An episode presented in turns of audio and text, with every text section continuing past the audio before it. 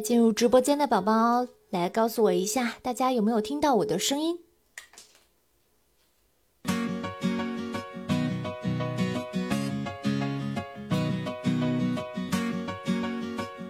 ？Hello，大家好，我是安娜妈咪。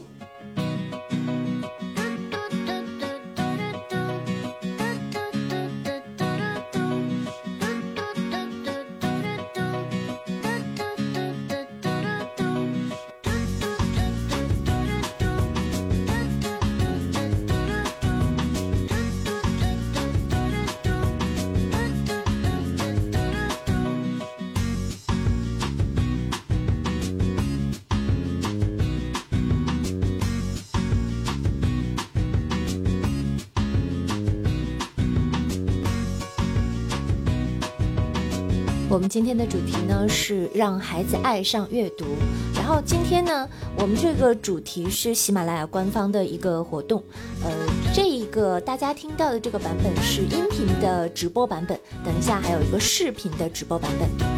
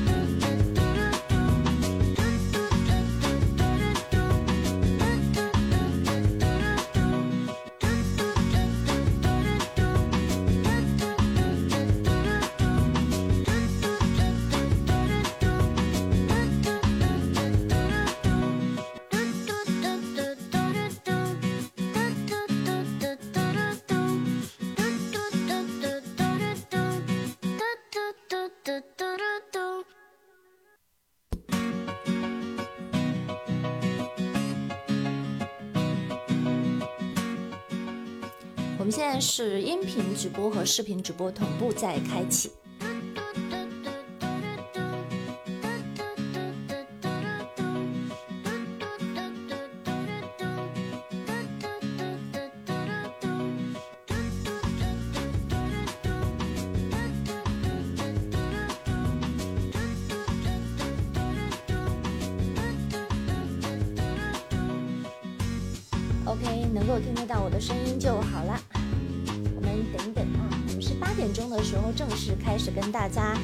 的分享。那么现在呢，暂时先稍等一下，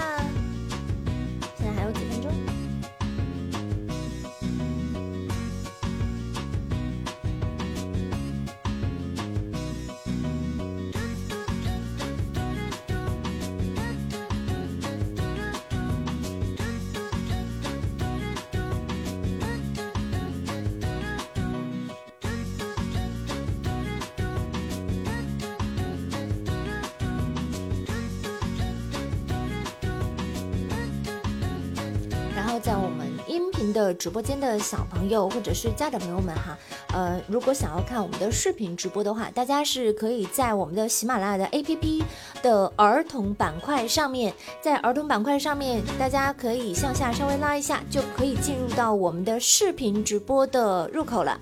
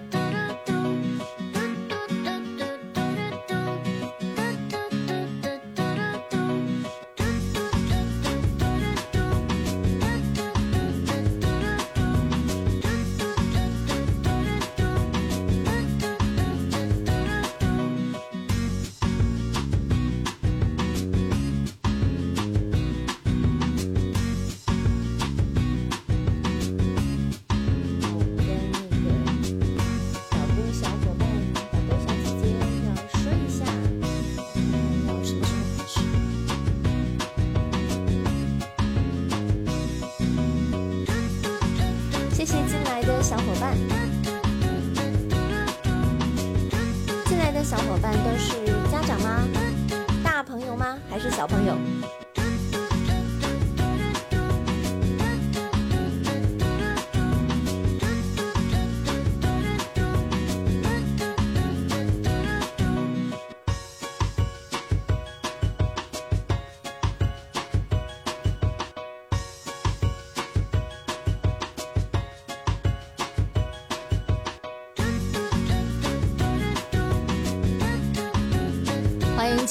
播间的好朋友们。好，不管是进入到音频的直播间还是视频的直播间，大家都晚上好。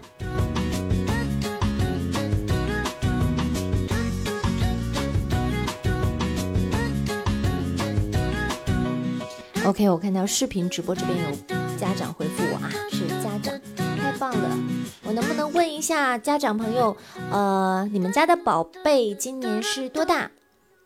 因为等一下可能会稍微涉猎到这个年龄段的部分啊。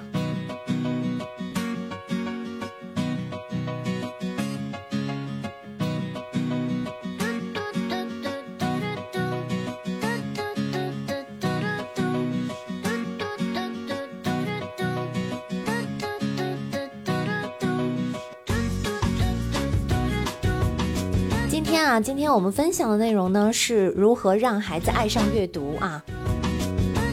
因为目前的这个阶段啊，就是我们自从二零二零年新的教改呃改过之后，阅读的这个重要性已经大大的提高了，非常非常重要。所谓赢了阅读，就是赢了未来的高考，呃，赢阅读者赢天下。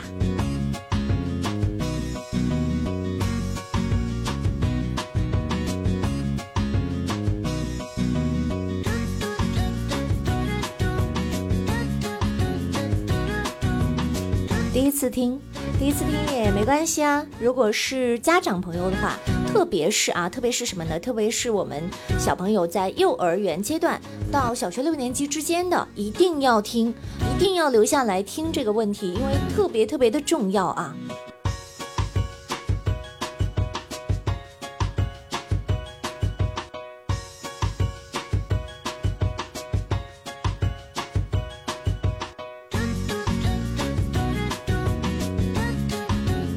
等一下开始的时候，我可能会把这个背景音乐会调一下啊，然后会关掉，不然的话，可能是呃听音频直播的这些家长可能会稍微会觉得不太舒服。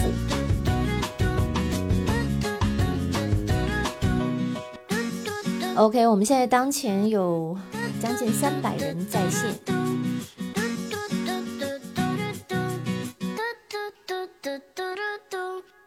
正好八点钟，我来问一下导播啊，要不要开始？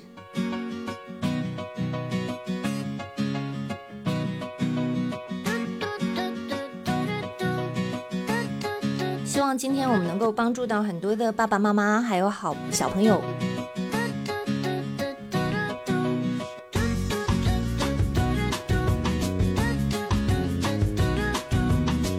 因为我们的课程啊，今天的课程主要是给家长来听的啊，主要是给家长来听，尤其是哪一部分的家长呢？就是我们呃小朋友呃在二到八周岁啊，最好集中在二到八周岁。那么那个呃，如果是稍微再呃延展一点的话也没有关系，最好是在二到八周岁，因为这个阶段我们的受益会更大。OK，我们的导播说我们可以开始了啊，我把这边音乐关一下。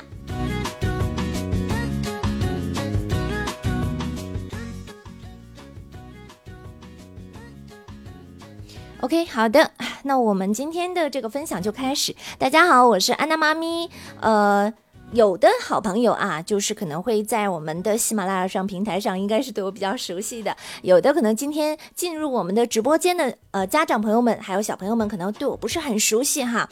那么我先来说一下，我们今天的分享的主题呢是呃。安娜妈咪让孩子爱上阅读，为什么说这个阅读特别特别的重要呢？就是最最主要的，大家可能很多家长都非常的熟悉啊。我们的二零二零年新教改啊发布了，然后我们的新课标也变更了。比如说新课标里面会非常非常的呃，就是明确的会告诉我们的家长，一到二年级的小朋友阅读。的总量，比如说课外阅读的总量一定要不少于五万字，然后呢，在三四年级的课外阅读的总量不得少于四十万字啊，这已经是突飞猛进了，对吧？然后在五六年级，五六年级的时候，课外阅读的总量不能够少于一百万字。其实这都是已经变成了一个硬性的标准了，所以它非常非常的重要。当然，这只是其中的一个原因。今天我还是会跟会跟大家来讲一下为什么阅读那么的重要啊，而且还会把很多的特别特别落地的实用的一些让孩子爱上阅读的方式和方法来来告诉大家。这个过程当中，不仅仅是让我们的家长知道到底怎么样让我们的孩子能够把阅读这一关给过了，更重要的是什么呢？更重要的是，我们要让孩子爱上阅读，而不是被迫的。为什么要就是强调这一点？因为，呃，自从二零二零年之后，很多的这个学校。都非常的着急啊，就是不管是幼儿园也好，小学也好，尤其是小学的，因为他们实在是，呃，对这个是硬性指标，呃，不得不考虑。那么很多的校长，还有很多的这个老师啊，就是还有很多知道我在讲这个阅读的部分，都把我找过去，他们都说，哎呀，我好着急啊，怎么办？这个学生们的这个。呃，硬性的指标，这个阅读量必须要完成啊。然后我们没没有办法，只好是什么？只好是把这个硬性的指标就压给孩子。呃，比如说暑假的期间，可能不止给所有的孩子啊，你一定要读十本书、二十本书、三十本书。没办法，因为你的这个阅读如果上不去的话，就代表你的知识量不够。那么你的课外阅读的知识量不够的话，有可能会带来什么样的后果呢？带来的后果就是。未来孩子可能，比如说中考或高考，那你要答卷子吧？那你如果要是卷子，你的阅读的速度不够快的话，他的阅读的文字量极其的大，你有可能直接导致的就是你答不完卷子。这些全部都是要日积月累的去练习的，而不是说，哎呀，我这个临阵磨枪不快也光。跟那没有关系啊，必须是要长期的培养良好的一个阅读习惯，还有不断不断的有非常大的一个呃知识积累，才能够去完成我们所有的这些呃教改，去给大家要求的这些指标。你的中考、高考，你才能够顺利的去答完卷子。而这只是一个量啊，你的文字的量的这个部分，还有什么？还有里面的知识呢？啊，知识更加的这个恐怖啦。如果要是说你的课外阅读量不够的话，那你的知识含量肯定也是储备不够的。那到时候也许会出现很多的题目，可能就是课外阅读里面的，那你可能就是不太知道，那怎么办呢？这个也同样不是说临阵磨枪才能够去去补充的，都是日积月累去呃把它积攒起来才能够去应对的一件事情，所以。这些学校的老师也好，校长也好，都非常非常的重视。他们都说：“哎呀，怎么办？没有办法，就只好怎么办了？只好硬硬的把这个书压给孩子们。但是，如果试问这个孩子，他本身不喜欢看书，他从来都没有培养过让他爱书的这么一件事儿，请问他看书的时候他是什么心态？他很有可能说：‘哎呀，没办法。’那。”既然老师压给我们这个量，我们就是二十本、三十本的书去去看，那也没有办法。但是对于这个孩子来讲，可能就是一个痛苦的过程。而且我们还会发现一个什么问题？我们会发现一个问题的问题是，一个孩子只有在他自己喜欢阅读，把这个阅读当做一个他自己的爱好的时候，他未来长大了才可能不断的学习和进步。为什么？如果要是他没有好的习惯，没有好的阅读的习惯和爱好，就喜欢这个阅读的话，那么有没有可能出现这种情况？什么情况？就是为了应付老师，为了应付考试，好，那我以后我就呃多读一点啊，虽然痛苦，但是我为了考试，我没有办法，我就读一下。那等到他考完试以后呢？大家有没有想过，我们为什么全社会都在倡导大家一定要全民阅读？其实他根本的目的不仅仅是为了大家的应试考试啊，肯定是希望所有的孩子们以后能够自我迭代、自我成长。怎么成长？其实我们很多的这个家长都知道啊，在我们的身边，我们的圈子极其极其的固定，我们身边的可知呃的范围其实是很有限的。比如说你出生，你的爸爸妈妈、你的亲朋好友，他其实带给你的知识含量是很有限的。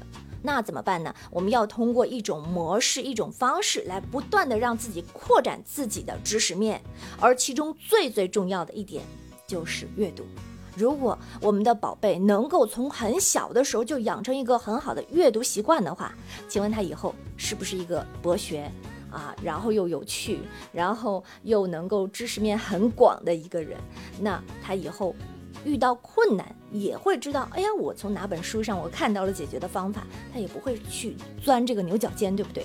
所以其实阅读的重要性是，呃，显而易见的，很多的家长也都知道。不仅仅啊，我要说，不仅仅是为了应试考试，那么应试考试只不过是我们二零二零年之后没有办法一定要应对的一个事情，所以只好把它先拿出来说事儿。哪怕是其实没有二零二零年的这个应试考试的话，阅读也是非常非常重要的。那在这个里面，我们在分享所有的具体的方式方法之前，要先跟所有的爸爸妈妈啊，或者是说有宝贝在听的话，也要跟大家讲一下，呃，有一个概念，大家一定要。明确，我每一次在给所有的爸爸妈妈做讲座的时候，不管是线下还是线上的，是直播还是音频，不管是什么哈，我都会先一个概念，大家要记得这个概概念呢是叫做没有输入就没有输出。其实这句话是很好理解的，呃，比如说我们的家长希望看到孩子的未来是什么样状态呢？你你是不是很希望你们家的孩子，哎呀，口才特别好？对不对？然后，哎呀，写作特别好啊！当然，现在又多了一个什么？考试成绩很好。这一点，我相信所有的家长都是非常希望能够达到的。那么，有没有发现这几点？如果你的脑海当中一面是输入，一面是输出，那它是一个。流通的一个过程的话，刚才我们说的那几点，比如说口才好啊，呃，比如说我们的写作能力好啊，比如说我们刚刚说成绩好，都应该是在哪个哪一端啊？我们现在开始思考，其实都是在输出的那一端啊。为什么口才好？就像我现在这样子，在跟大家滔滔不绝在讲课，是吧？那我是不是在往外输出？我是把我头脑当中的内容输出输出给大家，通过嘴来讲给大家。这其实体现在大家的眼前和耳朵旁的时候，大家可能理解的叫“哎呦，好像口才蛮好的”，不然为什么会滔滔不绝的在讲呢？没有稿子，对不对？好，这是叫口才，嘴巴上的输出。那么很多的家长说，那写作、写作文。小学你绕不开要写作文吧？那写作文好，其实它也是一种输出，它是笔头上的输出。当然，输出的形式不仅仅是说口才和笔头上，还有可能其他的方面。你哪怕一个眼神、一个动作，那些呃都有可能体现出你的内在，都是你内在朝外面的一种输出的体现。那这些输出。怎么能够达到我们想要的孩子们的输出呢？我们想要这些输出都是在我们的印象当中叫精彩的。我们不可能说，我就希望我的孩子以后口才不咋地就行，我就希望我的孩子以后写作文不咋地，没关系，写不好没事儿。我相信没有一个家长会这么想，对吧？我们都希望孩子啊特别精彩。那怎么解决呢？我们想要的叫精彩的输出。那怎么办呢？其实我们要从输入端这个角度去考虑，输入这一端最重要的一点就是叫阅读。我其实，在今年之前我已经研究这个阅读，研究了有三年的时间哈。然后呢，最开始是为什么在研究这个事情？就是因为呃，我们安娜妈咪教育频道，嗯。我们的粉丝就是全网有超过两千万，然后呢，我们的粉丝有遍布全国三百六十四个城市及地区，很多的小粉丝还有妈妈，特别是妈妈，就是在问我说：“安娜妈咪，哎呀，你讲的故事很好听，那我们家的孩子，我想要让他把故事讲得很好，比如说能不能拿一个讲故事比赛的第一名、第二名啊什么的？”哎。请问安娜妈咪有没有什么好的方式方法来让我们家的宝贝口才变得很好呢？像你一样讲故事讲得很好。呃，熟悉我的家长可能都会知道，我原来很很早之前就是做了很多的公益哈。那能做公益的人，其实心还是很善良的，然后都是绝对不会做那种误人子弟的事情。那我肯定要回答家长，要负责任的回答家长。我就在想，我要怎么办呢？后来我才呃着重的去研究，怎么样才能让孩子变得口才好。后来我有创立安娜妈咪少儿口才，它是整个的一个体系。我发现，在我创立这个体系的时候，我才发现，哦。想要让孩子口才好，不是背出来的。很多家长其实这个应该是可以理解的啊。我们希望宝贝说：“哎呀，你把这个故事讲出来，讲得非常的好听。”请问他是背的吗？我们并不希望他背，我们希望他是自己能够说出来。就像我现在这样子，自己把我脑子当中的内容去讲给大家听，对吧？这样子才是最好的。而背的故事，讲的故事只是一种体现形式。那么我在研究这个部分的时候，怎么能够让孩子的口才好的这个体系的过程当中，我就发现，阅读是让孩子口才好的第一步。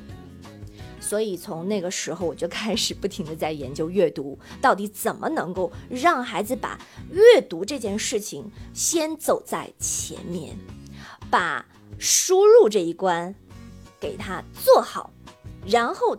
这个孩子不管是口才上的，还是笔头上的，还有到现在为止这个成绩上的，才有可能很好的输出。所以大家一定要记住这个概念啊，没有输入就没有输出。这就像是安娜妈咪四个字，如果想要让你在呃这个 A4 纸上打印出来，你也不可能凭空就出来，你一定是说在电脑上敲字，然后安娜妈咪四个字，然后一摁这个打印机的这个键，然后。就那边打印机就可以打出来了，对吧？那一定是这个样子的。那孩子也是一样的，很多的家长其实太过于要求我们的宝贝啦。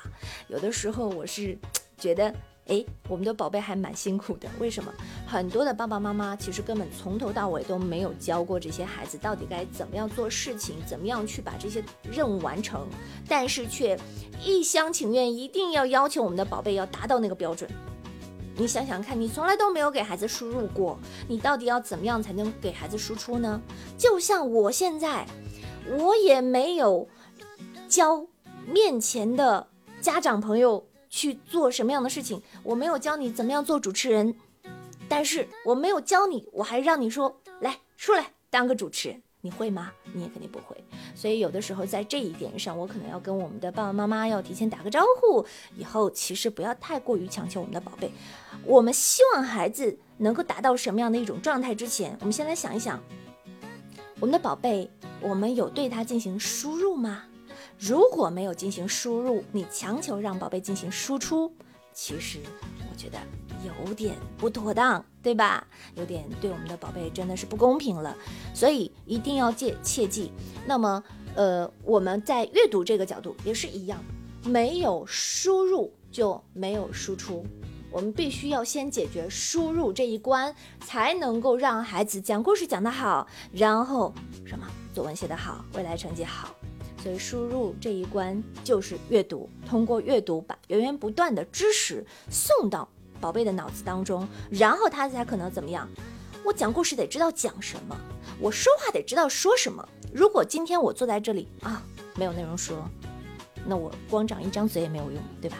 好了，这个概念我就不跟大家多啰嗦，大家肯定能听得懂。只要记住这个概念啊，没有输入就没有输出，然后未来千万不要再去强求我们的宝贝去完成你没有为他输入的内容。好了，这个概念先给大家去铺垫下来啊，把这个重要性，我不讲这个，大家就不会知道啊，阅读的重要性那么的重要。没有阅读做输入，你哪里来的输出啊？对吧？当然，现在是教改之后，呃，把这个输入变成了我们的硬性指标了哈。好，呃，讲完这个输入和输出的关系之后，其实这也是阅读的作用之一啊，阅读的作用之一。那么在阅读的作用这一块。阅读的作用这一块，我其实还是要跟我们的爸爸妈妈啊，要跟爸爸妈妈要来说一个其他方面的阅读的作用。阅读的作用除了刚才我说带出来的，比如说叫口才好、写作好啊，可能这个呃你你未来可能要答能够把这个卷子答完，对吧？呃，成绩好，OK。那这些之外还有没有其他作用？还有很多的作用，嗯，比如说。语言能力啊，语言能力也算是口才好的这个部分啊。呃，还有比如说想象力、记忆力这些当中，到底怎么通过阅读，怎么把想象力、记忆力，还有情商、自信心全部都能够提高？你们脑子当中肯定现在打了很多的问号，对不对？没关系，待会儿来告诉大家哈。所以。不要离开，后面精彩很多，干货非常多。然后，呃，给大家露出一一本书，大家不要怀疑你这个人怎么在这里瞎瞎说话。没有，我没有瞎说话。我我讲的所有的内容都源自于我自己写的一本书《安娜妈咪让孩子爱上阅读》，然后呃，今年刚刚出版的，所以大家完全可以信任我所讲的所有的内容，全部都是国家正版出版啊。然后。那么继续来跟大家讲，刚刚说阅读的作用，阅读的作用除了刚才所讲的这些以外，我可能还要额外的再加进去一部分，叫做给宝贝爱的补充。什么意思呢？呃，很多的爸爸妈妈，尤其是在做这个亲子阅读的过程啊，对这个爱的补充是非常非常的，呃。做的这个非常的到位的，而且效果也是非常非常好的。为什么呢？就是我们在做阅读培养的过程当中，阅读兴趣培养的过程当中，会有一步，特别是在幼儿园阶段的这个阶段，叫做亲子阅读。那么亲子阅读这个部分，除了我们能够让孩子增加阅读兴趣。这件事情以外啊，我说了叫阅读兴趣这件事情以外，还能够额外的给宝贝增加安全感。这个部分啊，我可能稍后再讲到亲子阅读的部分，我可能会着重的去讲到底怎么样去通过你的阅读，通过亲子阅读，还能够把顺带着把宝宝的安全感给补充了。啊，有的家长可能会说：“哎，这安全感重要吗？特别重要。安全感是带一辈子的，而且是进入到潜意识里面的。如果这个宝宝你想要让他站到人前说：‘哎呀，自信一点，对吧？勇敢一点。’我告诉大家，如果他内心的安全感不足，这些东西都是空架子，他做不出来的。为什么呢？比如说，我们有没有呃之前？”就是红的那个电视剧《人民的名义》，《人民的名义》，我记得好像里面有一个场景，就是高玉良书记，他那个时候在办公室里面，他的这个公安厅厅长的手下给他搬上来一个叫靠山石，我不知道在听这个我们分享的家长有没有人有这个印象啊？公安厅的厅长，然后两个人抬着靠山石放到高玉良书记的办公室的后面，当时就把这个东西叫靠山石。其实你你说，如果从单纯的这个石头的角度来讲，它有可能因为一块石头真的让你有靠山吗？它是不可能的。它只是，呃，当然风水的这个角度除外啊。它其实更多的是心理暗示。我们很多的人从小其实一直都是在不停的寻找安全的一个状态。一个人想要变得勇敢、变得自信，首先他要觉得我是安全的。嗯，特别是很多女孩子。呃，女孩子在在那个长大之后，可能对老公管得很严哈，对男朋友管得很严。其实她也是不停的在抓取，抓取什么？抓取这种安全感啊。所以这种安全感，它是带在潜意识里面的。如果一个孩子从小安全感非常的充足，那么他未来长大以后走向社会也好，到别的地方去工作和学习之后也好。都会代表什么？都会代表他会比其他没有安全感的孩子有更大的勇气和信心，因为他的原动力非常的足啊！大家知道，这个安全感带来的是原动力。如果你内在是亏的、是虚的，那你再往前走的时候，其实你的动力一定是不足的。所以在这里哈，我们今天讲的不仅仅是安全感的部分，只是稍微哦，sorry 给。动了一下，只是给大家稍微点一下啊，这个安全感的部分。那么我要告诉大家是什么？阅读的这个作用里面，我们可以通过亲子阅读来把宝宝的安全感顺带着就给补足了。那你看好不好？一定非常好吧，对吧？我们把这个阅读习惯培养好了，哎，顺带着还把宝宝的这个安全感在最佳的时期给他培养好，你知道吗？这安全感最佳的时期就是一到三岁，零到三岁，就出生以后三岁之前是最好的一个培养安全感的一个不足安全感的一个时期。那么如果再延展到后面的话，我觉得小学之前其实都是可以的，呃，然后最好最好就是在幼儿园阶段，然后我们的亲子阅读正好也是在阅。幼儿园阶段，所以我才讲说，大家是可以合二为一的，然后把这件事情给它做做好啊。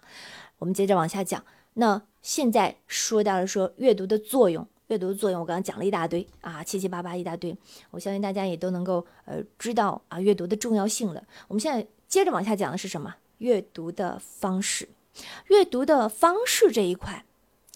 呃，很多的家长可能会说什么？阅读阅读不就是这个看书啊，看纸质的书籍，呃，看和读啊，不就是阅读嘛，对不对？但是我在这个里面，我要给大家加上一个什么？加上一个听。呃，为什么呢？呃，在我的书里面，我也有强调过，呃写过。比如说，在我们的这个书里面，我们的主要的专题叫做“让孩子”。爱上阅读，你知道吗？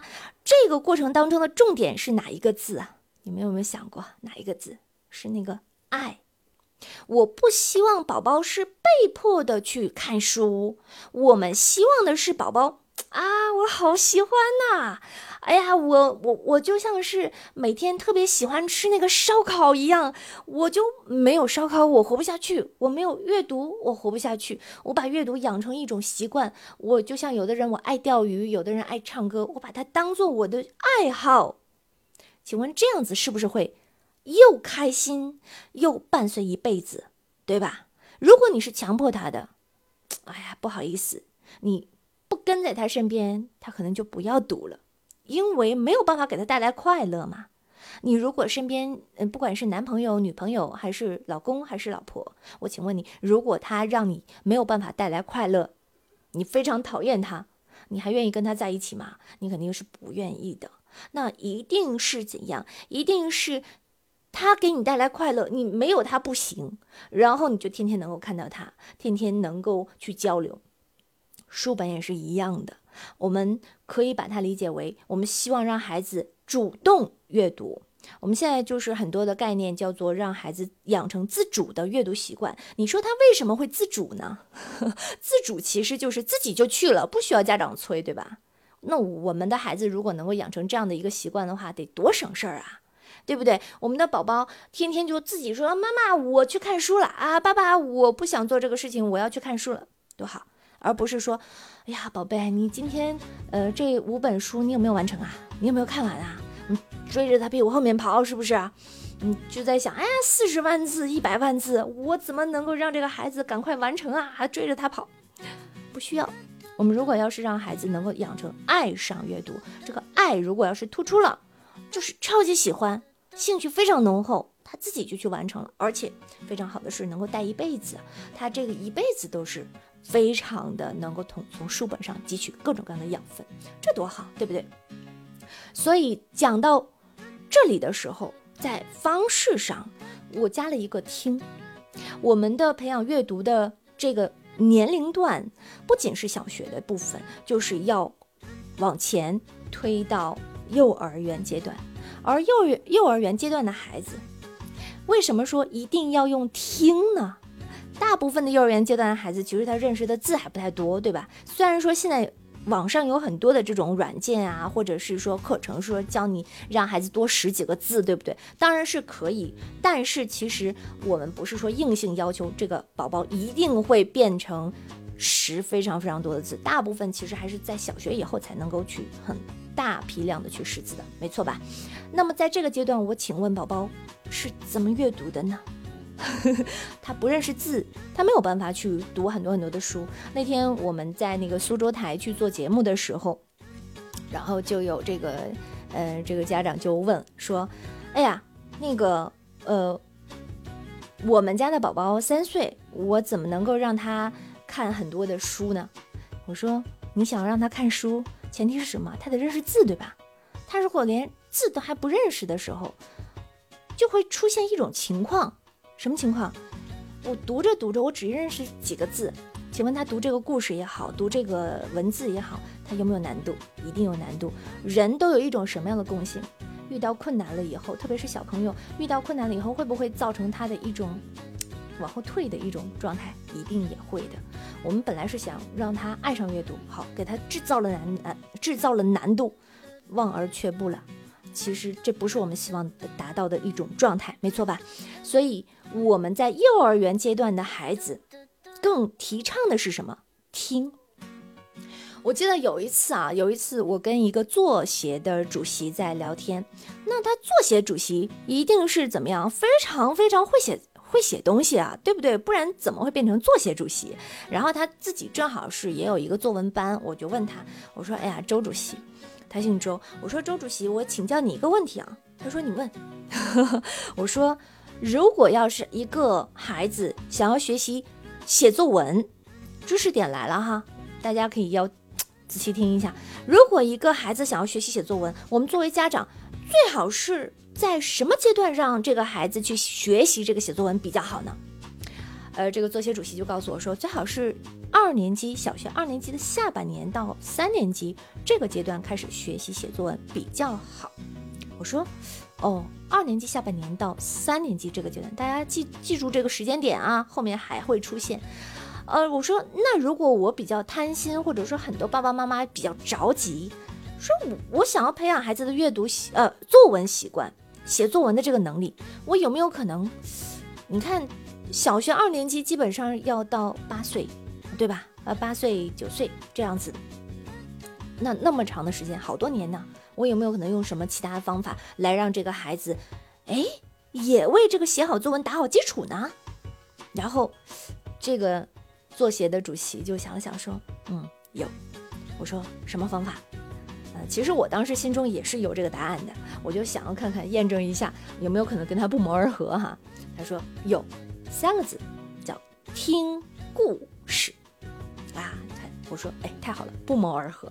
我来跟大家解释一下，为什么说听故事这件事情就能够很好的帮助一个没有识大量文字的一个宝宝进行作文能力的培养呢？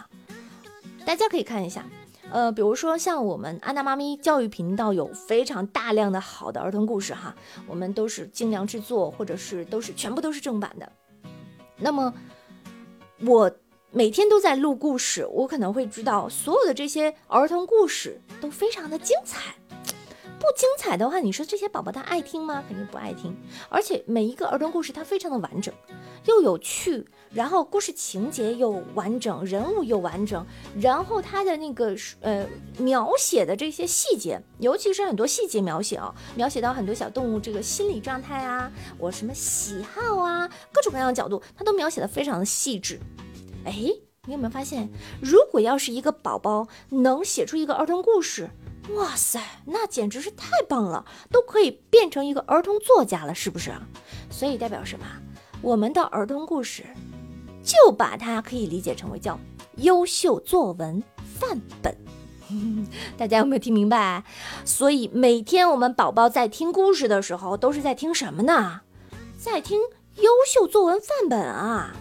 如果你每天宝宝三百六十五天都在不停的听故事，每天都。有固定的一个时间去听故事，那你有没有可能什么？一天听一个，一年听三百多个优秀作文范本。如果一天听两个，九百多，一千多，是不是啊？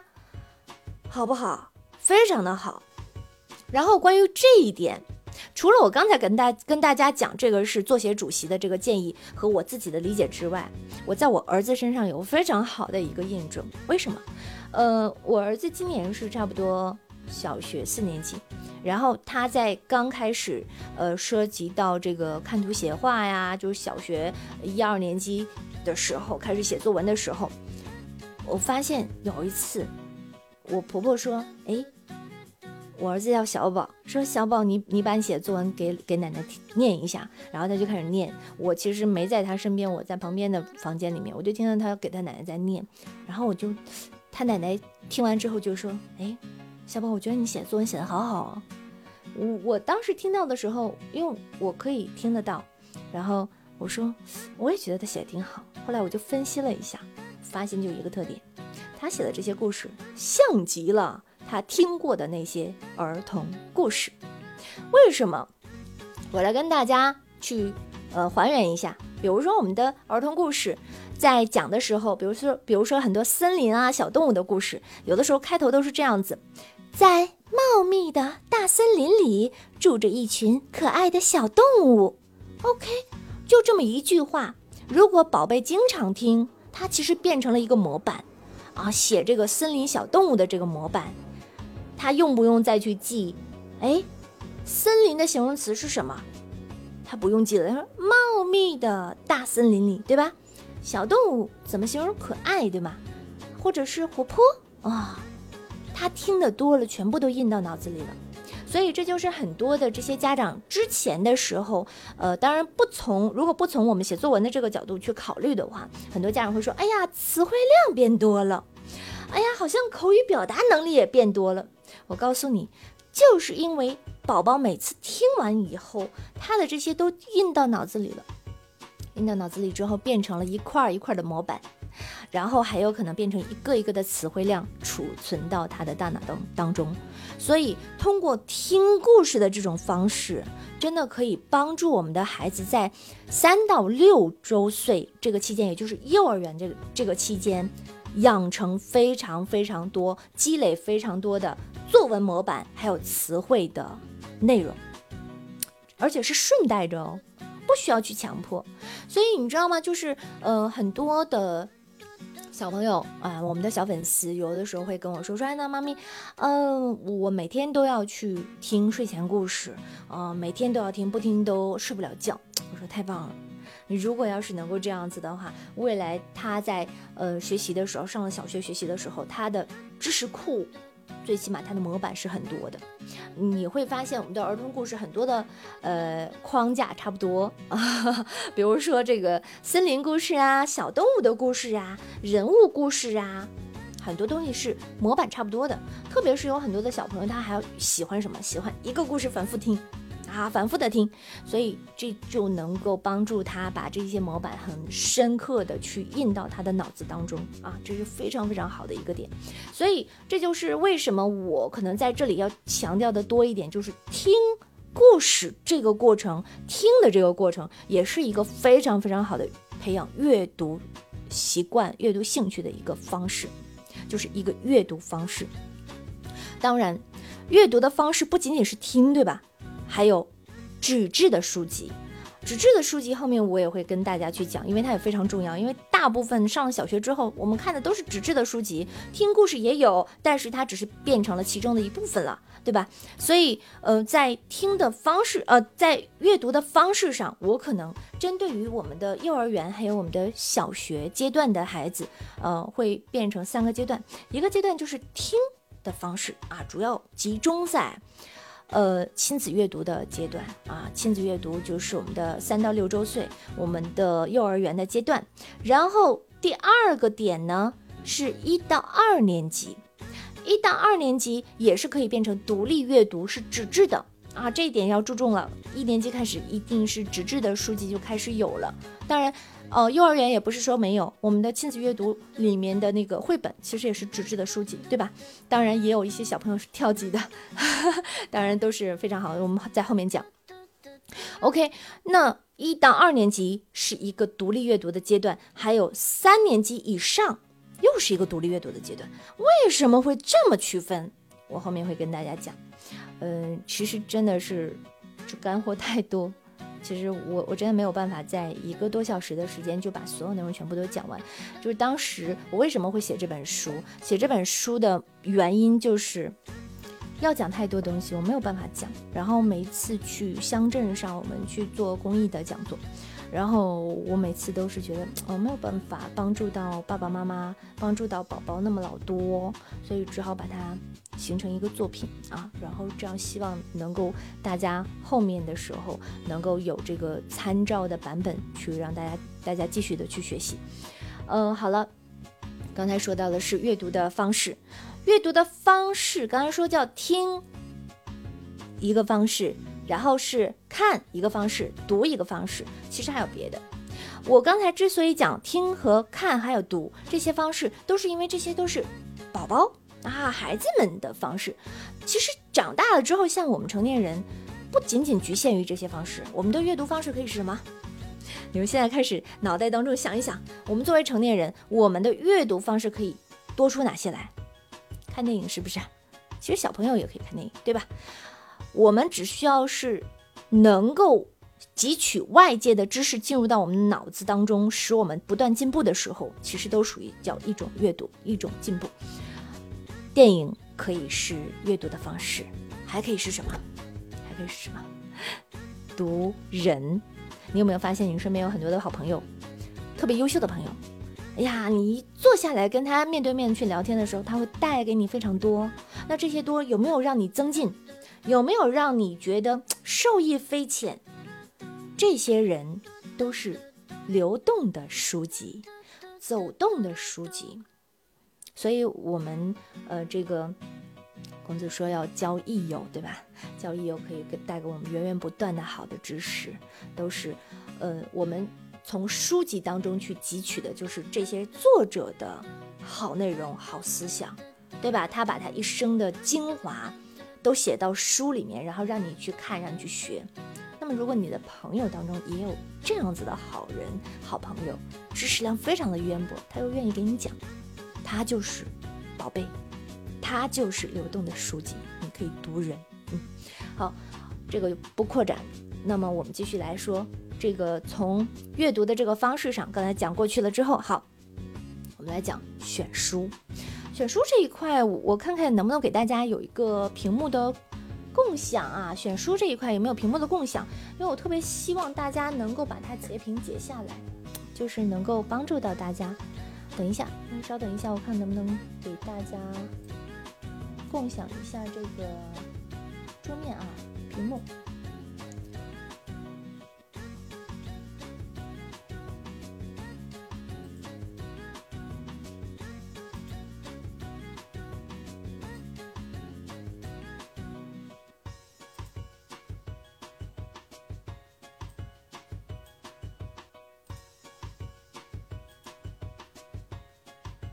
稍等，我看一下啊。这个做阅读的方式。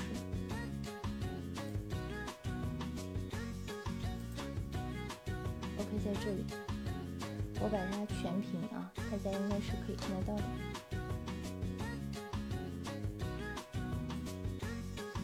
呃，大家看得到吗？看得到，帮我在那个评论区里面告诉我一声。大家可以看得到我分享给大家现在的这个。这个 PPT 吗？看得到吗？OK，太棒了。呃，大家如果有需要，大家可以截个图啊。就是当然，如果你你想要说，哎呀，我我要去买安娜妈咪的书，那你可以不用截图。但是如果说，呃，你你今天觉得说，哎呀，我我想要去截一下图，这我觉得这个很重要，呃，很重要的部分，所以给大家来去讲，孩子到底该选哪些纸质的书籍。刚才我讲了一大堆很多关于听故事的部分哈，那我现在开始给大家去讲这个纸质的书籍的部分。纸质的这个书籍啊，首先第一点要正版。首先，第一点一定是要正版的。正版这个部分，我相信很多的爸爸妈妈应该是比较了解啊。为什么？这个稍微讲一下，我们的正版的图书全部都是由出版社校对过的、审核过的。就像我自己出的那一本书也是一样，有专门的编辑，有专门的这个审核的这个团队，然后来帮助大家把一些错别字啊、一些错的这个句子、有有语病的这些句子全部都删掉，呃和更改。那么这个过程就叫做什么？去除有误的内容的过程。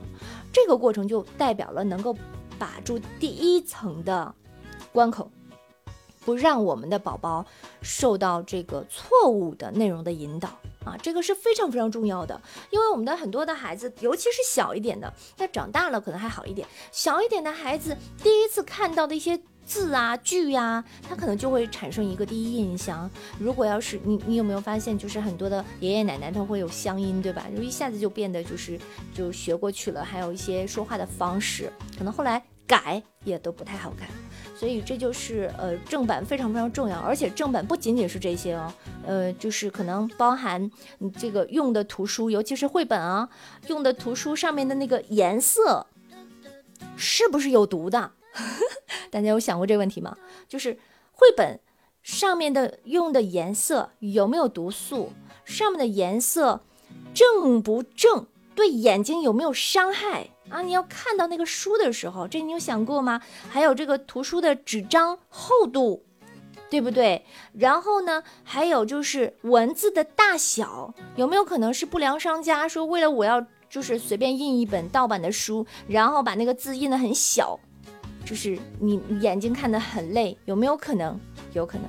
因为这些全部都是出版社的人跟我讲的，就是我们在课程当中，在书籍当中也都写，为什么一定要告诉大家选正版？它不仅仅是文字会不会错的问题，还有很多隐性的一些潜在的一些东西啊，所以大家一定要买正版，就是为了孩子好啊。这是第一，正版选纸质书籍必须要买正版。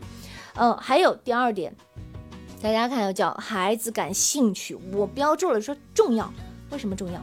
我来跟大家讲一下。这一块，我每一次到任何一个地方去分享的时候，我都是要着重的去讲。呃，比如说，如果说你想要给孩子选书，呃，当一位奶奶，现在开始听哈，当一位奶奶手里牵着、领着他的小孙子，这个小孙子他有一个时间的点哈，就是这个小孙子是一个幼儿园阶段的一个宝宝，然后祖孙俩。就跑到书店去了，就说要买书。然后这个时候呢，奶奶就在说：“哎呀，我这个该给宝宝买一本什么样的书啊？”然后奶奶就在想啊，我我在说的时候，你们看有没有这样的奶奶啊？哎呀，你看这一本书挺贵的啊，三十块、五十块。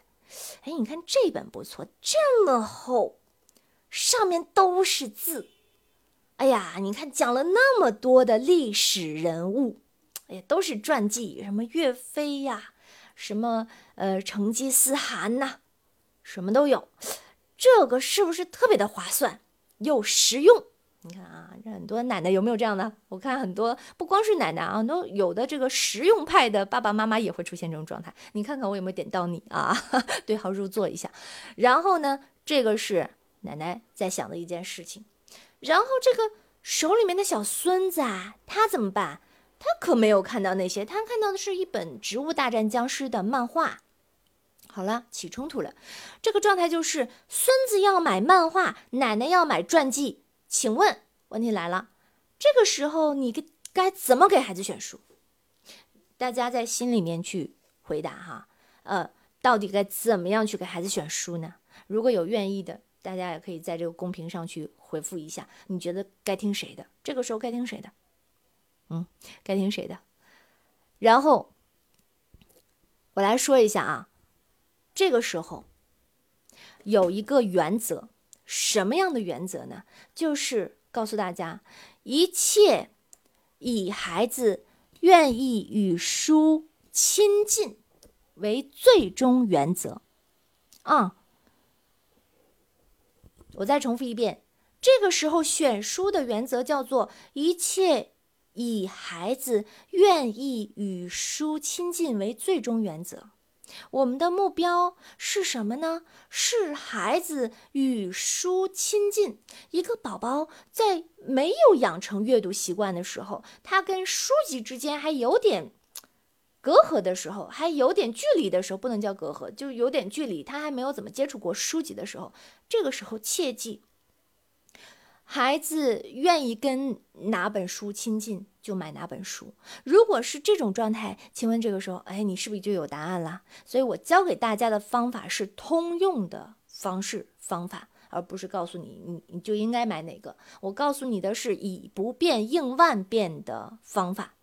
那么这个时候就发现什么？孩子愿意与什么样的书籍亲近啊？自然是漫画啊。那这个时候答案可想而知，就是给孩子买那本漫画。那可能有的这个家长啊，还有就是年纪大一点点，有的时候会觉得，为什么呀？啊，那我我也没有错呀。我给孩子选那么多的有知识的一些内容的书籍，那并没有错呀。但是我来给大家解释，其实奶奶也没错。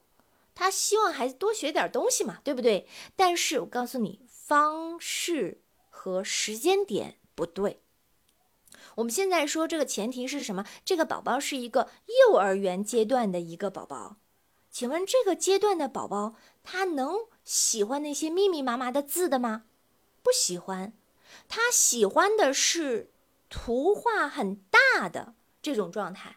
我来跟大家讲啊，在幼儿园阶段的孩子，他的生理规律就是视觉思维。你就会发现，这些孩子在这个阶段的时候，特别特别愿意看大的图，而且鲜艳的，啊，这个多彩的。所以，那为什么愿意看动画片啊？他喜欢，他这个年龄段就是叫视觉型的思维，而文字多的那个叫什么？叫抽象型的思维。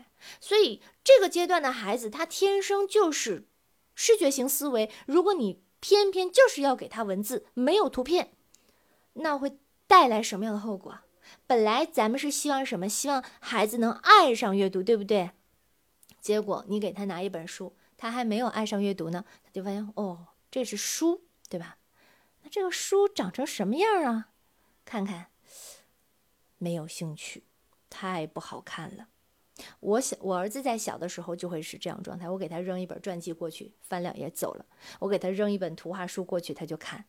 就是这样子的，就是我们的目目的是什么？在孩子还没有养成阅读习惯之前，一定要切记，我们只有一个目标，那个目标就是怎么能够让孩子养成喜欢阅读的这么一个目标，其他的都是次要的，其他的我们可以放到后面去讲。所以，如果你在这个时候你不去。注意这么一点的话，很有可能会造成适得其反的作用。我们本来是希望让孩子爱上阅读，以后哎自己不断的去好好的去读很多书，对吧？结果你的一个举动，这个孩子可能会觉得以后就对书有没有可能敬而远之？绝对有可能，因为在他的印象当中啊，原来书就是这么无聊的东西，从此就不喜欢了。下次再给他一本书，他就觉得嗯，反正都是书嘛，他就潜意识当中就没有哎，我想要，我想要，我没有这种感觉。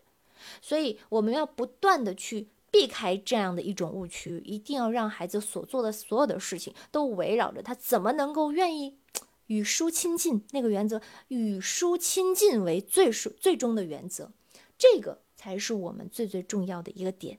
所以这为什么讲叫孩子感兴趣特别的重要了？因为只有孩子感兴趣，他才愿意和这本书亲近。那么这本书跟他亲近了，才能够。给这个孩子留下非常好的一个印象。第一次和书接触，他就会觉得啊，书是一个很好的，留下很好的印象。后面我们再用其他的方法，让孩子一层一层的不断的递进，爱上书，好，然后才有可能变成一生的习惯。啊，不是说一下子说，哎，我把书给你，你这孩子就喜欢书啦，就喜欢看书啦。没那么简单啊！不是说把这书让阅让孩子阅读多简单，你给他本书不就完了吗？要真是那么简单，就不用在这讲了啊！所以我们是希望孩子从心坎儿里面，从心里面就非常非常的喜欢看书，这才能够影响他，让他带一辈子啊！然后好了，那讲完这个孩子感兴趣之后。由浅入深，其实也是一样的概念。你一下子给这个孩子深的内容很深奥的这么一本书，也会把他吓住。这就像是很多的女孩子钟爱减肥，对吧？你一下让她说你给我一一个礼拜减十斤，你看看是不是把她吓跑了？说那要不然我就不减了吧，我达不到呀，对吧？那如果告诉她你一个礼拜就减个一斤啊，好像还不错。好，呃，这个。期望值没有那么困难，那是不是就容易让他跟这个事情接触？我们要的就是引导孩子朝着阅读这个方向去走，慢慢慢慢的去让他深入进去啊！所以一定要由浅入深，然后年龄段一定要适合。这个年龄段适合，就是为什么要给大家看这么一篇这个 PPT 的这个角度啊？哦，稍微插一句，我们的音频的这个小伙伴，如果你也想要看这个，呃，就是我们的这个 PPT 的话，你可以转到我们的视频直播的版本啊。呃，视频直播的版本非常的好找，在我们的喜马拉雅的 APP，呃，儿童板块，大家记得儿童板块，儿童板块的首页稍微往下滑一点点，就能够看到我们今天的直播的入口啊，就能够进到我们的视频直播里面了。我来跟我们的音频的直播里面的呃这些呃人去讲一下啊。呃，然后。这样子，我们继续。接下来呢，就是我们的年龄段要适合，就变成了小学前，然后小学一到二年级，然后小学三到四年级，五到六年级就会有一个很好的一个区分。这个是特别特别重要的。我们为什么要这么区分呢？就是要让大家按照孩子的年龄段去给他安排他的书籍。不然的话会出现什么？不然的话就会有逆反的心理，让他会觉得对这个书籍特别的讨厌。我们希望孩子爱阅读，而不是讨厌书、讨厌阅读，对吧？我们的目标是爱啊。所以，来我们来看一下我们的小学的之前啊，我们小学之前，小学之前是什么样的？小学之前是绘本为主，绘本为主，亲子阅读啊，绘本。在幼儿园阶段就是亲子阅读，这就是我们最最重要的一点啊！就是你如果在幼儿园阶段，这个家长就千万不要说，我一定要给他看很多文字多的这些内容，嗯，不要。他这个阶段就是视觉型的思维，就是看那种绘本，文字小小的、少少的，然后这个图片大大的啊，就是这样子的。然后亲子阅读的这个方式方法。我们待会儿看，要是还有时间呢，就给大家多讲点；没有时间，就大家可以后面再去补课啊。呃，因为我看快九点，还蛮快的。然后看一二年级，一二年级宝宝爱看的书是什么样子的呢？就是这种图画多、形象生动，然后篇幅很短，还有那种情节简单，而且。有知识性，呃，什么样的书籍比较符合呢？比如说《十万个为什么》呀，比如说猜谜语呀。我们一二年级的小朋友其实还没有完完全全的转变成视呃抽象型的思维，他还是停留在这个视觉型的思维，而且这一部分的书籍还可以帮助我们的小朋友在一年级的时候很好的交朋友。为什么很多的这些小朋友啊，一年级的时候，很多嗯说，哎，有一些小朋友刚进到学校，刚上学，并不认识，他们是怎么交朋友的呢？啊，就是，哎，我给你猜一个谜语，你来回答啊，一会儿你再给我提一个脑筋急转弯儿，嗯，一来二去。几个小朋友就都认识了，从不认识到认识就是这么简单的。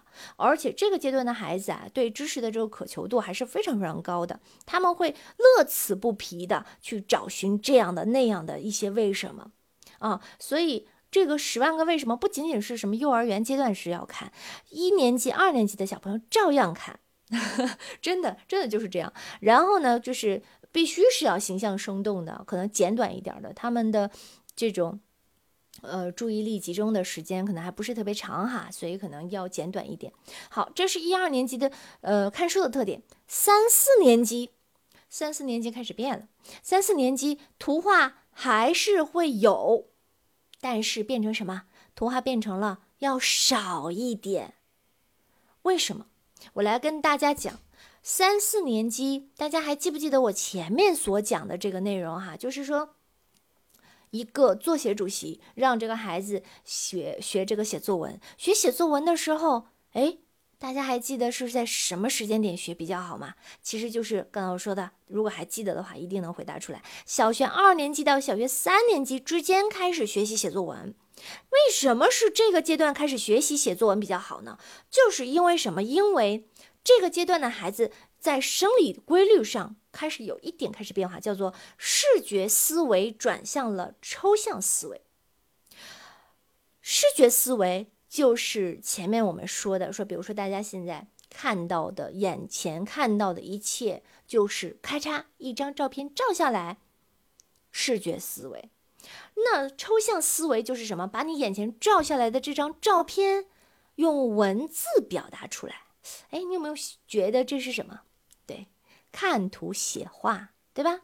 这就是从视觉思维转向了抽象思维的一个过程。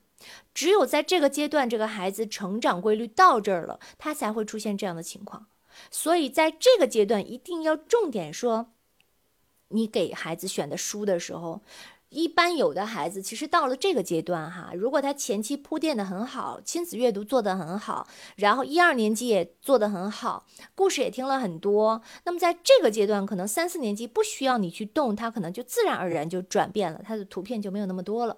但是可能孩子的基础是不一样的，所以如果万一有的孩子在这个阶段他的图片还是很多，其实你可以稍作引导，不是说啊不能看了，但是你可以帮助孩子挑选书的时候，有意的把图片的大小缩小一点，把图片的数量减少一点，这样子的话啊，你就是在帮助这个孩子从看书的这个角度。从视觉思维慢慢慢的、慢慢的转到了抽象思维，然后在这个过程当中，因为他注意力也可以慢慢慢慢，因为年纪年龄大一点了哈，然后他的注意力也可以变得时间长一点，那么这个时候其实可以去读一些。呃，有故事情节或者故事情节稍微复杂一些的儿童故事书，比如说一本书就是一个系列，它是一个连续连续剧的一个一个状态，什么《鲁滨逊漂流记》啊，还有前段时间有很多小朋友喜欢《查理九世》啊什么的，呃，什么或者是福尔摩斯啊什么都是可以的啊，呃，只要是他在这个阶段能够满足图片稍微少一点，然后情节多一点，在这个阶段，而且重点啊来了。叫故事型，我们一二年级的代表是知识启发型啊，知识启发型的书籍，而三四年级更多的孩子都是更喜欢叫故事型的书籍，这是它的特点啊，故事型的书籍。好了，那么五六年级呢？五六年级因为大部分的孩子他的文字已经学的差不多了啊，就是。大部分的文字全都能认识了，也不存在这个一二年级也可能文字有的还不太认识，对不对？那么，呃，故事型的，如果是按照我刚才说的这个顺序来的话，这个故事型也没有办法满足孩子们的这个需求了，它就会慢慢慢慢的又转为知识型。比如说这个时候读什么《三国演义》呀，呃，还有一些《水浒传》呐，就是少年版的少年版的一些东西，它慢慢开始变到少年这个阶段了。这个时候，你可以给他引导说：“哎，咱们读一点传记吧，人物的传记又有故事，又有一些历史人文的东西。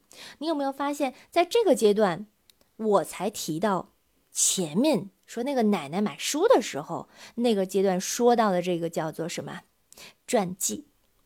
所以你说，如果当时买书那个奶奶要是硬把这个传记塞给这个幼儿园的小孙子的话，你说这个是这个这个看书的这个顺序是不是就颠倒了？一定就会适得其反。所以那本书，我当时说，我说这个奶奶并没有错，但是她的时间点不对，应该在什么时候？应该是在五六年级的时候才需要给他看人物的传记。这个时候你给他看，他不反感。而且已经有了一定的故事性啊、知识性的一些储备积累，然后更好的理解的能力，对于当中写到的一些场景，会有一些分析的能力。你这个时候给他看就是正确的。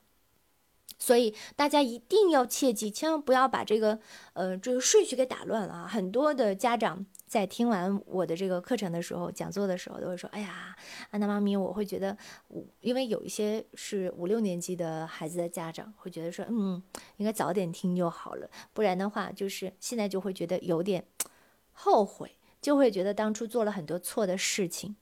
这就是为什么我前面可能跟大家去讲。”建议大家一定就是二到八岁的孩子，家长一定要认真听，因为你就会发现，你听了今天的这个课程之后，你会发现，嘿嘿，一直用到小学六年级，特别的划算，就是这种感觉。我会告诉你，从幼儿园到六年级到底该怎么样选书。我告诉你的不是说你要选那本书 A B C D，而是我告诉你具体的以不变应万变的方式方法。你把这个部分。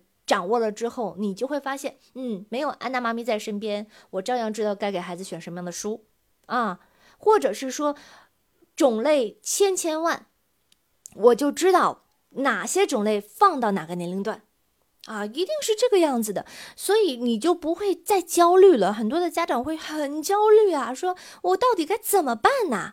我到底该怎么办才能够把这个书的这个部分给他选好呢？但是现在你就不必了啊，现在你就可以不必不必去这样子去去去去焦虑。来，我把这个再切回来，现在你就可以不必那么焦虑了啊。接下来的话，你就可以说，嗯，没问题了。啊，就是我就知道大体到底该呃选什么样的书，能够呃顺应宝宝的这个嗯成长的规律，然后让孩子又喜欢，然后又让他就是不断的养成这个爱阅读的这个方式。你必须要顺应他，你才能够让他不反感啊。当然后面还有一些具体的方式方法，当然选书这块也是很重要的，方法也是很重要的，内容和。呃，和这个方式都是非常非常重要的。然后我们就记住一点：年龄越小，图片越大；年龄越小，图片越多。它就是这么一个核心的概念啊。然后讲过这些之后，这个是书籍到底该怎么选啊？大家就明白了。那么接下来给大家稍微再讲一些如何让孩子爱上阅读的具体的方式方法。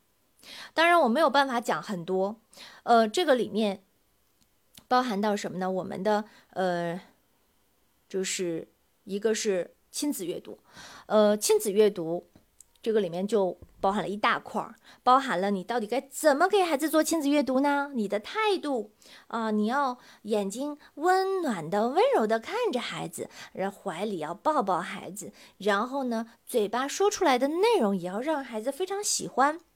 然后这个里面涉及到亲子阅读这个部分，还要求家长在做亲子阅读的时候要记得把这个故事讲得好听一点。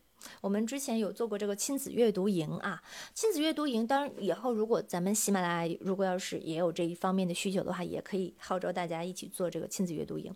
它就专门是解决让家长学会怎么给孩子讲故事。你知道为什么一定要学会吗？刚才讲亲子阅读是我们阅读习惯培养、阅读兴趣培养的第一关。如果你第一关能够走通的话，后面就非常好了。那么你在给孩子做亲子阅读的时候，到底怎么能够走通呢？如果你在给孩子拿一个绘本，说来，今天妈妈给你讲一个故事啊，大灰狼和三只小猪的故事。你在讲故事的时候讲的那个平淡啊，讲的那个不好听啊，我请问你，如果你们家的宝宝，当然啊。孩子绝对是喜欢听爸爸妈妈讲的内容的，但是如果你能够讲的好听，你会不会更多的让孩子爱上阅读呢？这是显而易见的。如果你一开始就讲的非常不好听，孩子听两句太难听了，走了，那请问他的这个爱上阅读的这个过程有没有可能会往后延一延？有的，绝对是有可能的。所以这一阶段特别特别的重要。我们在亲子阅读营的时候，就是着重的去告诉大家亲子阅读到底怎么做，包含你怎么样开始啊，怎么冥想，你要冥想特别开心的状态啊，把正能量传给孩子，不能把负能量传给孩子。然后怎么通过我们叫讲故事十六招，嗯，我是把它所有这么多年我们我我来去讲故事的一些精华，用非常非常简便的一些内容。简便的一些方式方法来告诉家长，让你一学就会。我就十六招，你能够把握住，你这个故事基本上就能讲的有模有样了，绘声绘色了。就我们之前做一个亲子阅读营的时候，有一个电台的一个主持人，呃，电台的主持人，我我先跟大家说，电台的主持人不是说你当当过主持人就一定会讲儿童故事啊，这是两两码事儿，呃。儿童故事是非常难的一件事儿。这个电台主持人呢，他也是来参加我们的亲子阅读营，然后也是非常希望能够把这个儿童故事讲好，因为讲好儿童故事，他才可能在家里面很好的给孩子做绘本阅读，对不对？亲子阅读。所以他来看这个内容的时候，他说：“哎呀，特别好，为什么？”上手非常快啊，因为不像说有的人去讲完之后，我想半天我也不知道到底怎么办。我不希望那样，我就希望能够很好的帮助到大家，因为我从最开始是做公益开始的，我的目标就是怎么能够最简便的让大家去听懂，然后会用，以不变应万变，这是最重要的。我不会告诉你说，你今天呃，我只会告诉你一个答案，然后回头第二天你又遇到新的事情，你又不会了。那不是我的目标。所以我希望大家能够以不变应万变，然后没有安娜妈咪在身边，你也照样会知道怎么处理问题，怎么解决困难。然后，呃，关于亲子阅读的这块十六招都是在我们的课程当中，嗯，在这里我是没有办法给大家讲。时间太长，呃，现在的时间就已经没有办法时间了哈。那当然，嗯，就是给给大家稍微讲讲，就是在我们的这本书里面是有的。那么在喜马拉雅的平台上，呃，也有我的付费的专辑，叫《安娜妈咪让孩子爱上阅读》，呃，那个也是有的，大家是可以去买的。呃，但是我我不是说强迫大家去买啊，就是说我有些东西真的是讲不完了，讲不完的时候，呃，大家如果很感兴趣，说我就非常希望能。把孩子的阅读真的是从小就开始抓起来，因为这个是带孩子一辈子的，还有孩子未来应试考试太重要了啊，非常非常重要。那么这样子就是我来跟大家说，如果要是说买了今天我们的安娜妈咪让孩子爱上阅读的付费的专辑，我到时候会这样子，就是给大家赠一本，呃，我亲笔签名的，赠一本我亲笔签名的我的这本同名的书啊，我会赠一本。到时候怎么找到我的话？大家可以那个吧，就是去喜马拉雅的那个上面搜“安娜妈咪”，我们是安娜妈咪教育频道，呃，大家可以给我发私信，到时候把那个呃已经付费过的那个截图呃发给我，然后把地址给我，我就会给大家寄这本书。这个成本都是我自己担的啊，专门就是为了大家宠爱大家啊，宠爱大家才给大家这个亲笔签名的，呃，这个。暂时先撂到这儿，就是因为我实在讲不完那么多。然后亲子阅读的这一块，因为是一个非常大的板块，当然以后也许也可以跟喜马拉雅一块再做亲子阅读营这一块。呃，除了这块之外，亲子阅读要做好，我们才能够把孩子的第一关培养阅读习惯做好之外，还有好多我们的培养孩子阅读兴趣的方式方法。比如说，我现在讲了一个叫。家庭微阅读时间，什么意思？就是身教大于言传。你如果爸爸妈妈是一个很爱读书的一个人，这个孩子就是身教大于言传，他就眼睛看着，然后去模仿你，他就能够很好的有一个很好的开端。呃，关于这部分，因为我们今天都已经九点十分了，我没有办法给大家细细展开，在我的书里面和这个专辑里面是有讲的，我专门有讲了一个特别。特别实用的一个案例啊，就是有一次，呃，因为我接受的采访还蛮多的，那个央视网啊、人民网啊，呃，新华日报，然后有一次，一个新华日报的一个记者采访我，采访我之后，呃，在结束的时候，我们聊了一个关于这个家庭微阅读的这么一个话题。他说：“安娜老师，你。”我的本名叫安娜，我姓安哈。他说：“安娜老师，其实你以后在对外公开演讲的时候，其实你可以把我身边的这个例子当做一个案例去给大家讲。”我听了以后就是特别对，就是呃，这个妈妈可能真的就是十年如一日的，为了孩子能够很好的知识渊博、学识渊博、养成很好的阅读习惯，真的是付出了非常多。然后这个孩子最后也形成也成了一个新华日报的一个记者。我们的普通老百姓的家庭，如果这个孩子能够培养成一个新华日报的记者，真的是非常好了，对吧？那证明这个人也是非常的渊博。那到底怎么培养的呢？在这个书里面有，我没有办法都讲出来了啊。然后就告诉大家，那个是真实的案例，非常非常的落地，非常的实用。然后呃，家庭微阅读，你可以怎么做呢？呃，比如说你在家里面，我如果说让你每天读半个小时，好像有点。夸张哈，很多人现在没有办法，因为手机也放不下来，嗯，所以就是五分钟。我微阅读的目的是什么呢？不是要让这个孩子真正能说啊，我读出什么东西来了。我的目的告诉你，目的是要让这个孩子大脑当中种下阅读这个种子。阅读就像一个种子，我需要它开花结果。它的开花结果可能是在未来长大了以后开花结果了，但是现在我需要在它很小的时候，还没有养成阅读兴趣和习惯的时候，在大脑当中种下一颗种子。这个种子必须先种下去，啊，在他很小的时候，家庭每天我就要求五分钟，五分钟可能你要稍微协调一下，你可能就是呃爸爸妈妈爷爷奶奶啊，同时把这个什么电视关掉，手机放下。啊，就是我管你不管什么，你得拿一个纸质的一个东西，是报纸啊，是杂志、书籍啊，不管是什么，那么你把它拿下来，然后宝宝看自己的绘本，呃，大人看自己的纸质的内容，一定要是纸质的。有的家长会问我说：“安娜老师，我我拿个 iPad，我看看这个电子书行不行？”我说不行，为什么？宝宝不知道你在看电子书，他也许只觉得你是在打游戏。所以那不是一种身教大于言传的示范作用，我们是要示范给宝宝看，我们全家都爱阅读，可能他不知道，但是他通过看这个状态，他就能够知道啊，我们家里面每天都有阅读这件事情，我每天我也要做阅读这件事情，时间长了以后，他大脑里面就是有阅读，而且要喜欢拿在手上。啊，这个是呃家庭微阅读时间，还有睡前故事。睡前故事大家呃小朋友一定要养成，睡前的固定的十五分钟，一定要养成睡前听故事的习惯。至于为什么，我前面讲了。啊，前面讲了这个是非常好的，呃，如果三百六十五天都在听儿童故事，那就是听三百六十五个优秀作文的范本，非常非常的重要。所以这个听故事一定要固定时间，我强调一下，叫固定时间、固定的内容，还是叫什么？强化宝宝大脑当中阅读这个概念。你会发现，必须要强化这个概念之后，大脑当中就会形成，它就会一直不断的有，然后这是。其二还有什么书伴左右，就是你出门的时候郊游也好，出去玩也好，让孩子带一本书在身边。哎，习惯像我儿子现在跟我出去，我可能带他出去开会啊，带他出去参加，就是因为我政府活动比较多，然后呢，我我带他出去，他就会随手拿一本书在手上，这是习惯。怎么养成的习惯？就是生活当中不断养成的。为什么要让他拿一本书？不见得说出去一定都能看完，但是我要让孩子知道，哎呀，我这个纸质的书籍拿在手里什么感觉呀？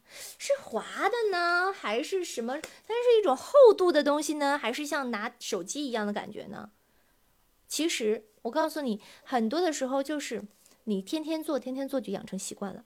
就像我们可能很多人，就是老祖宗可能也不一定说要刷牙。你为什么现在早上起来你就去刷牙了？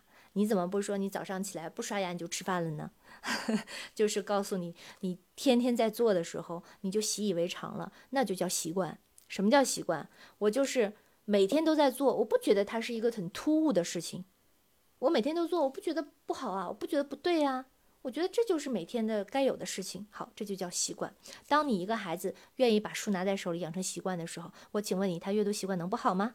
他读的书能能少吗？一定是多的，所以这就书伴左右。我没有办法讲的很细，嗯，就是我们时间的关系哈。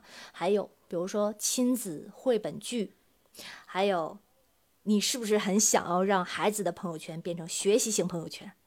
我告诉你有方法，怎么方法？在我的课程里面，不是特意要卖书，就是我是希望大家能够。我希望用简洁的方式来帮助到大家，所以我没有办法把所有的东西全部都讲完，还要怎么？还有走入真实的书中，这都是非常好的，又简洁又方便的方法，让孩子爱上阅读的方式方法，全部都在里面。然后，OK，这一部分就是讲的是如何让这些孩子喜欢上阅读，让孩子爱上阅读。我们必须要通过我们的方式方法让孩子爱上阅读，爱上阅读之后，就说了，重复了很多遍，这个东西就是让孩子带一辈子的，你就会受益无穷。然后这个里面，我书里面还会有讲到一个叫自信心的培养。呃，我跟大家这么讲，我为什么把阅读和自信放在一起讲？因为这个其实就是我们安娜妈咪少儿口才的这个第一步骤，我都会把它融到一起。因为一个孩子的成长有两块特别重要。一块叫做自信心，一块叫做阅读力，这两块是夯实了一个孩子从小长到大特别厉害、特别精彩的一个基础。如果一个孩子他能够有很强大自信心，那他做任何的事情他就积极百倍，克服困难的能力也强。你想要让孩子说，呃，大胆子，哪怕说什么，哪怕说我今天要去学一个这个美术课。哪怕去学一个别的东西，你说你在学的时候会不会遇到困难？有自信心的孩子和没有自信心的孩子面对学习的时候是表现不一样的。你有想过这个问题吗？然后我每次都会跟我们的家长也好，跟其他的就是就是老师也好，都会去强调一个问题。我是说，应该让孩子们先把自信心和阅读力培养完之后，你再去学其他的科目。因为你当你觉得把这些东西学完之后，他在学其他的科目的时候，这叫事半功倍。你就会发现，哎呀，顺带着这个孩子就自己就会解决其他的各种各样的东西。当然都是有方式方法的，而且在阅读这件事情上，有自信心的孩子在阅读上的体现和没有自信心的孩子在阅读上体现也完全不一样，所以它分离不开，就是一定是要在一起的。嗯，就每次我可能出去分享，我都没有办法有时间讲到自信心，除非单独列出来，单独列出去讲，我也没有办法全部都讲完。这就是我又强调了，我说为什么要写书。就是这么一个原因，就没有办法一次性全部都讲完，然后，所以就是这个内容，我把它理解成为是这样子的。我每次都会告诉大家，这一套的书，一套的课程，我们是六十节的音频课哈，它是包含了孩子的阅读习惯的培养、自信心的培养，还有情商，嗯，还有写作能力，还有呃其他的一些东西。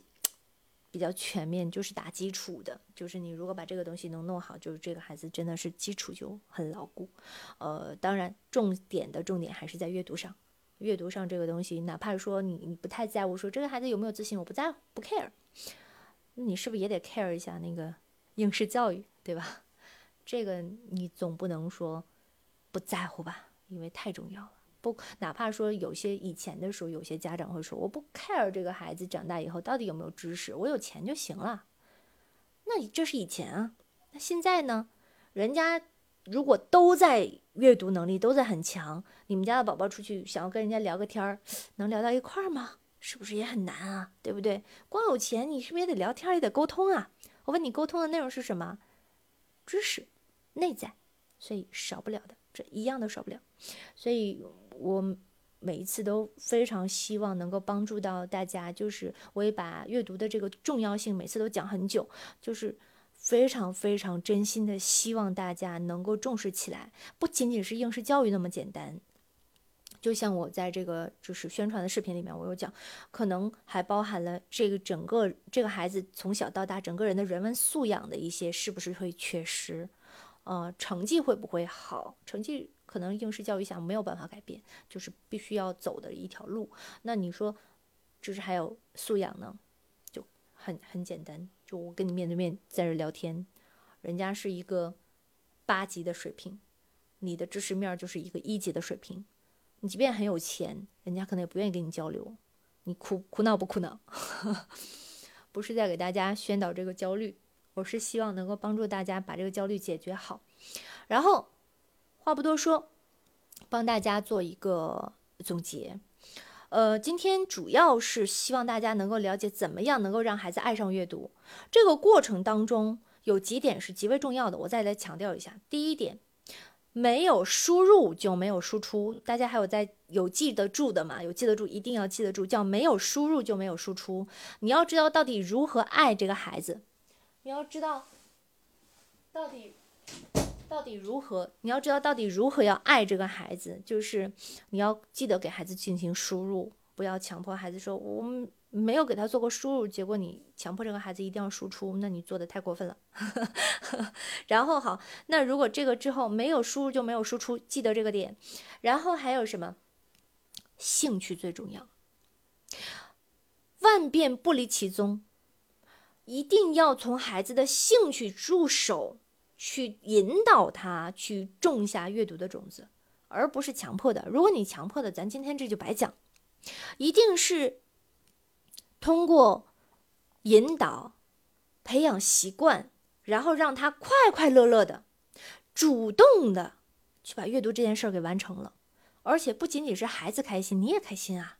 你不用天天跟着屁股后面，跟着孩子屁股后面讲啊，书有没有读？不用去讲这些了，多好，大家都开心。啊，特别就是特别特别的重要，不然的话，家长就会越来越焦虑了。然后，身教大于言传。作为家长，你也不要妄想说：“哎呀，我什么都不做，最后就全都变成好的了。真的是一分耕耘一分收获，大家一定要记得，就是自己要努力的帮助孩子，不能够因为我们的懒惰，因为我们的这个找理由而去说我就不做啊。当然，今天能听到现在这个阶段的，我都是竖大拇哥，特别棒，给你们点赞，特别棒。你们之所以能够继续听到这现在这个，就代表说你们心中爱孩子。特别特别的爱孩子，你才能说想要说把知识带回去。我要改变，我要跟着孩子一起成长，我要给孩子把这个基础的路给他铺好。你看你们多棒，真的，这就叫有智慧的家长啊。然后最后我讲了那么多的东西，如果你不落地执行，也白费。就比如说，嗯，说减肥这件事儿吧，你如果说，哎呀。大家都知道说减肥好是吧？减肥是好呀，我也知道减肥好呀。那你能做到吗？你想要苗条的身材，你就得坚持，把我刚才说的这些事情怎么样？嗯，睡前故事时间，家庭微阅读啊，身教大于言传，嗯，还有什么？嗯，还有这个选书的时候什么的原则来着？一切以孩子愿意什么与书亲近为最终原则。特别特别的重要，呃，如果还有这个还有这个兴趣最重要哈。如果你能够今天把我所讲的这些东西能记住那么几条，那也算是挺好的，也算是我帮助到你了。呃，之所以做这些，嗯，我我可能还会在其他平台也会有，就是讲阅读，我讲了很多很多年了。我就一个想法，我到底能不能够帮助到你？如果能够帮助到你，我们这是有缘分，希望能够让全天下的孩子和家长都非常幸福开心，这就是我最大的一个愿望。不然你说我费这么大力气，我讲那么多干嘛？对吧？所以今天真的是我要夸一夸一直在听的这些爸爸妈妈，嗯，你们真棒，你们为了孩子能够愿意学习，愿意改变自己，呃，愿意去补充自己。特别棒，你们好棒啊！好了，当然也非常今天非常感谢，非常感谢我们的喜马拉雅，对吧？没有喜马拉雅，怎么能大家聚在一起听到这么多的一些内容呢？好了，我是安娜妈咪，然后呢，呃，我的电台在喜马拉雅呢是安娜妈咪教育频道。还是再重复一下，大家如果要是说真的有去买我我的那个安娜妈咪让孩子爱上阅读的音频课，我我会送那个我亲笔签名的呃纸质的这本书啊，我成本全部都是我自己掏的。然后大家可以发私信给我，发私信给我，加我之后就是发私信给我，就是把今天的截图呃给他就是截一下，然后把地址留给我，我就会给大家寄。嗯，或者大家也可以加我的微信，我不知道微信可不可以加。我我我公布一个那个就是微信号吧，呃，看大家有要记的吗？幺八三呃幺八三六二五六七八幺九。我在那个屏幕这边啊，不太方便打。我再说一遍：幺八三六二五六七八幺九。这个是微信号，大家也可以加这个微信号，然后就是把截图发在微信号上也一样啊，也是可以的。再重复一遍：幺八三六二五六七八幺九。嗯，OK，好啦，今天特别感谢官方的支持，官方的推荐，然后呃，我们今天特别棒，大家都超级棒，为了我们的孩子，为了我们不再焦虑。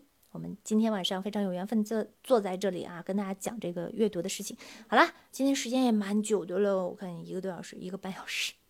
本来想讲一个小时，看来每次都讲不完。好的，今天就到这里。我是安娜妈咪，我希望你们非常幸福快乐，希望全天下的孩子都非常的开心，有知识，爱阅读。好，我爱你们，拜拜。